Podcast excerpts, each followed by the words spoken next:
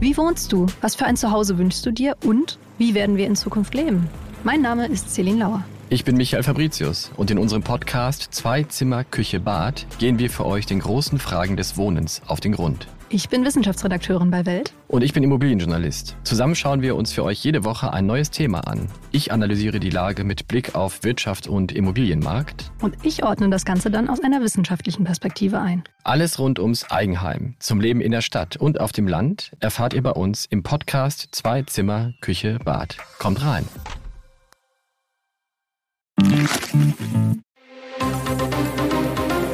Das Bild News Update. Es ist Dienstag, der 10. Oktober und das sind die Bild Topmeldungen. Sie wollten Karl Lauterbach entführen. Razzia gegen Reichsbürger. Druck durch Umgang mit Migrationskrise. Fliegt die Ampel jetzt auseinander? Deutschland ermittelt gegen Hamas. Razzia gegen Reichsbürger. Sie wollten Karl Lauterbach entführen. Ihre Komplizen stehen bereits vor Gericht. Jetzt gab es erneut eine Razzia gegen die Gruppe der Karl Lauterbach-Entführer. Die Polizei soll nach Razzien in Rheinland-Pfalz, NRW, Thüringen, Hessen, Bayern und Baden-Württemberg fünf weitere Verdächtige festgenommen haben. Die Ermittler werfen einem 61-Jährigen Vorbereitung eines hochverräterischen Unternehmens, Mitgliedschaft in einer terroristischen Vereinigung sowie Vorbereitung einer schweren staatsgefährdenden Gewalttat vor. Bei der Durchsuchung seiner Wohnung wurden unter anderem eine Armbrust, eine Luftdruckwaffe und verschiedene Dokumente sichergestellt. In Koblenz stehen bereits seit Mai fünf mutmaßliche Mitglieder der Gruppe Vereinte Patrioten vor Gericht. Der Vorwurf, die mutmaßlichen Reichsbürger sollen einen Umsturz und auch die Entführung von Gesundheitsminister Karl Lauterbach geplant haben. Alle fünf sitzen in U-Haft. Laut Anklage hatten sie einen Drei-Stufen-Plan entwickelt. Sie sollen Sprengstoffanschläge geplant haben und wollten dadurch einen zweiwöchigen Blackout auslösen. Dann sollte der Gesundheitsminister gekidnappt werden. In bürgerkriegsähnlichen Zuständen sollte die Regierung daraufhin abgesetzt und neue Führungspersonen bestimmt werden. Nach der Klatsche bei den Wahlen in Bayern und Hessen liegen die Nerven in der Ampelkoalition blank. Die Zahlen zeigen, die Ampel regiert am Willen der Menschen vorbei. Entsprechend deutlich fasste FDP-Chef und Bundesfinanzminister Lindner die Krise zusammen. Für die Koalition in Berlin sei der Wahlsonntag ein Arbeitsauftrag und deshalb ist unser Auftrag nun, unsere Regierungsarbeit kritisch zu prüfen. Schon zuvor hatte FDP-Generalsekretär Bijan Giresaray deutliche Zweifel geäußert. In der ARD sagte er, wir werden uns zusammensetzen und analysieren, welches gemeinsame Verständnis oder ob wir überhaupt ein gemeinsames Verständnis entwickeln können der Anfang vom Ende der Ampel? Oder doch nur ein Generalsekretär, der für seine Partei trommelt und mal sagen will, wo es in der Koalition lang geht? Grünen Co-Chefin Ricarda Lang keilte gegen den Koalitionspartner zurück und forderte die FDP auf, einen konstruktiveren Kurs in der Regierungskoalition einzuschlagen. Der Generalbundesanwalt ermittelt nach Bildinformationen gegen die palästinensische Terrororganisation Hamas. Es geht um Mord, Totschlag und Geiselnahme zum Nachteil deutscher Staatsangehöriger. Beim Terrorüberfall auf Israel ermordete die Hamas wohl mehr als 1000 Menschen, entführte mehr als 100 Zivilisten nach Gaza. Unter den Toten und Verschleppten sind auch deutsche Staatsbürger. Verzweifelte Angehörige verschleppter Deutscher wandten sich an die Bundesregierung und baten um Hilfe.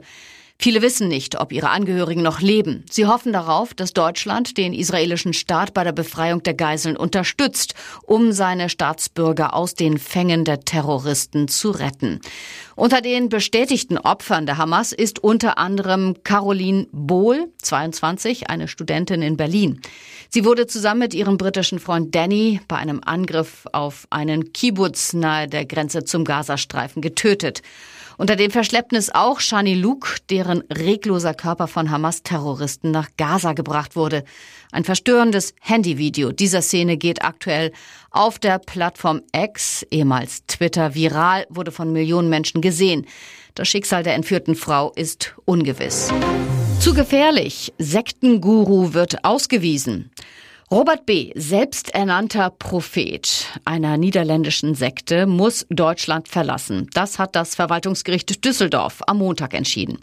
Das Gericht hat sich damit der Ansicht des Kreises Kleve angeschlossen. Der hatte argumentiert, dass bei dem ehemaligen Sektenführer ein erhebliches Rückfallrisiko bestehe und daher von ihm eine unabweisbare Gefahr ausgehe. 2021 ist er wegen Kindesmissbrauch zu fünf Jahren Haft verurteilt worden. Seit Februar ist das Urteil rechtskräftig. Der Prophet kann auch eine Beschwerde am nordrhein-westfälischen Oberverwaltungsgericht in Münster einlegen. Im Mai hatte der Kreis Kleve per Verfügung die Ausreise des Ekelgurus innerhalb von vier Wochen angeordnet. Das ist nach EU-Recht bei verurteilten Straftätern möglich. Unter anderem dann, wenn die Betroffenen auch künftig als schwere Gefahr für die öffentliche Sicherheit gelten. Für viele DFB-Stars ist die Reise in die USA eine lästige Pflicht. Für Mats Hummels geht damit ein Traum in Erfüllung. Das Comeback im Nationalteam war für den Abwehrspieler und Weltmeister von 2014 seit Jahren das große Ziel. Wie akribisch er dafür arbeitet, erklärt in Bild Hummels persönliche Ernährungsberaterin. Nani Franke machte Hummels fit für seinen DFB-Traum. Die Ernährungsexpertin verrät in Bild, Mats und ich arbeiten seit drei Jahren zusammen. Ich frage am Anfang immer meine Athletinnen und Athleten, was ist dein Ziel? Bei Mats war es sehr klar definiert. Er will noch mal einen draufsetzen und das am liebsten bei der EM 2024 im eigenen Land. Und weiter? Für dieses Ziel reißen wir uns, auf gut Deutsch gesagt, seitdem den Hintern auf. Die Belohnung? Vergangene Woche folgte die erste Nominierung seit der EM 2021. Nach dem Anruf von Julian Nagelsmann informierte der DFB-Star sofort Franke. Als Mats nominiert wurde, haben wir vergangene Woche noch am selben Tag telefoniert. Die Freude war riesig. Und jetzt weitere wichtige Meldungen des Tages vom Bild Newsdesk. Seltsames Urteil gegen Ali Abu Chaka. Freispruch, weil Machete dem Selbstschutz diente. Eine Machete kann man ruhig bei sich tragen als Bruder eines bekannten Clanchefs. Zumindest in Berlin. Das hat das dortige Landgericht bestätigt. Es ging um Pokerschulden und um eine wilde Schießerei in Kreuzberg. In die Auseinandersetzung war auch Ali Abu Chaka verwickelt, der ältere Bruder von Clanchef Arafat Abu Chaka. Die Staatsanwältin warf ihm versuchte schwere räuberische Erpressung vor, verlangte drei Jahre und drei Monate Haft. Doch das Landgericht sprach Abu Chaka von diesem Vorwurf frei. Das Gericht war überzeugt, seine Machete habe nur zum Selbstschutz gedient. Über das Gesicht des Angeklagten im weißen Boss-Jogginganzug huschte ein Lächeln. Der Verteidiger hatte zuvor beteuert, sein Mandant habe die Machete nicht körperlich eingesetzt, sie habe lediglich eine Warnfunktion gehabt. Das sah auch das Gericht so. Eine Machete nur bei sich zu tragen sei nicht strafbar, höchstens eine Ordnungswidrigkeit, und die ist inzwischen verjährt.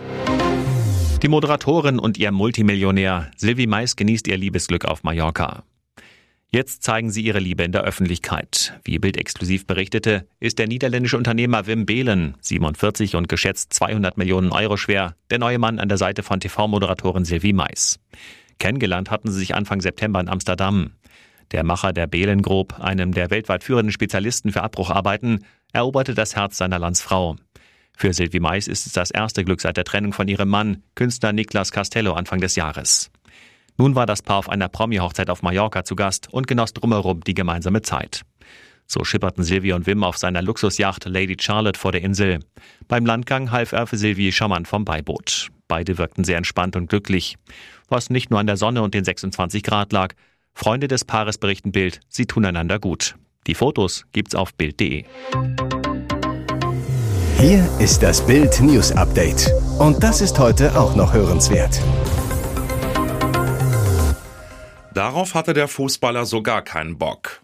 Im Internet tauchte ein Video von der Ankunft von Antonio Rüdiger am Teamhotel in Frankfurt auf. Die DFB-Spieler flogen am Montag um 13.25 Uhr nach Boston in die USA, treffen am Samstag auf die Ami-Auswahl und am Mittwoch auf Mexiko. In dem kurzen Clip ist zu sehen, wie Fans Rüdiger vor dem Hotel um Unterschriften bitten. Als ihm ein Anhänger jedoch ein Foto vom WM-Start gegen Japan mit Mundzugeste entgegenstreckt, sagt Rüdiger, das unterschreibe ich nicht. Was steckt dahinter? Bei der Japan-Pleite wollte sich das DFB-Team mit der Aktion gegen das Verbot der One Love Kapitänsbinde positionieren. Die Binde sollte ein Zeichen für Vielfalt, Offenheit und Toleranz sein, wurde aber von der FIFA verboten. Damals hatte die Nationalmannschaft erklärt, uns die Binde zu verbieten ist wie den Mund zu verbieten, unsere Haltung steht. Aber nicht jeder Spieler im WM-Kader hatte die Mundzugeste befürwortet. Rüdiger hatte sich intern sogar gegen die Geste ausgesprochen, möglich, dass er das Bild deshalb nicht signieren wollte.